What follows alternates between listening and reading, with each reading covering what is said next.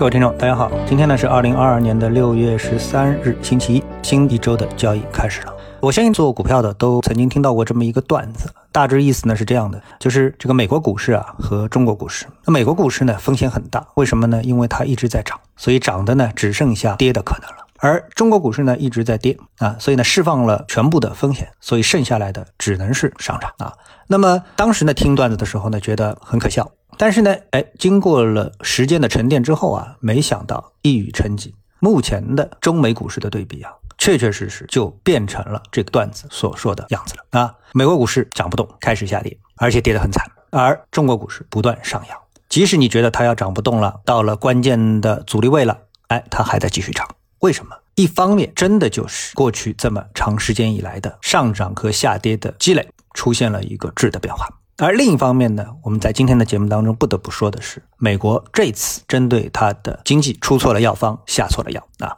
那么大家都知道，最近全球的通胀非常厉害，当然主要是在欧美啊，特别是美国，可以说用爆表两个字来形容。那么其中呢，食品和能源呢是两大元凶。对此呢，美联储呢是采取了非常激烈的加息的措施，对不对呢？我认为不对。这次美联储在他们的行动上非常非常的机械，可以说明明知道这一次的通胀和传统经济学意义上的通胀那不是一回事情。那么传统意义上来，如果说经济过热造成价格上涨，造成通胀，然后呢，哎，通过加息来遏制过热的经济，那么这是一个标准的经济学公式。但这次的通胀呢，它是输入性通胀，大家都知道，一方面是因为俄乌战争。人为的造成了能源的短缺，造成了食物的短缺啊，粮食的短缺，那么输入了通胀。另一方面呢，呃，因为疫情的影响，造成了供应链的紧张，使得呢这一部分的通胀呢，在历史上也是很少出现过。那么这两大因素能不能解决呢？哎，短期内我们其实看不到解决的途径啊。通过加息能不能解决这两个问题呢？显然不能。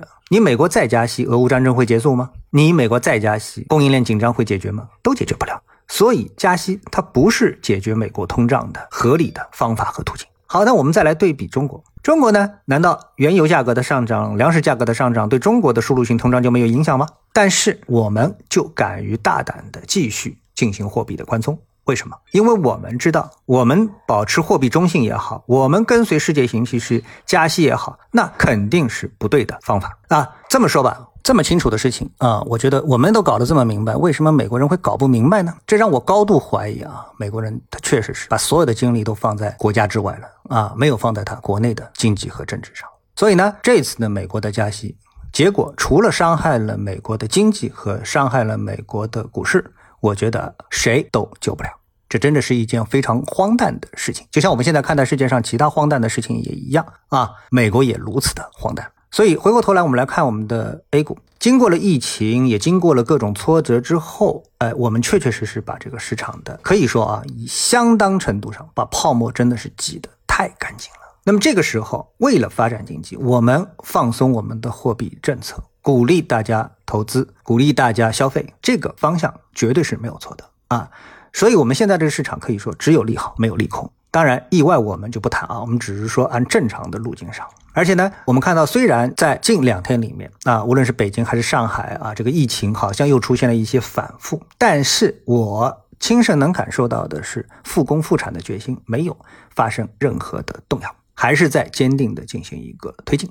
作为普通人，劳动的热情可以说只是在不断的高涨，不断的有朋友在离开了上海之后，现在开始回到上海，重新投入到。工作和生活当中，就在我们六月一日疫情解封之后，哎，我就转变了我对市场的看法，一直提醒大家看好 A 股市场啊，理由可以说越来越充分。从传统的经济学理论来说，无论是我们可以说简单的推理到加息就是让股市跌，减息就是让股市涨，货币宽松就是让股市涨，而美国现在就陷入了这么的一个很荒诞的怪圈当中，而我们在走上一条正确的道路。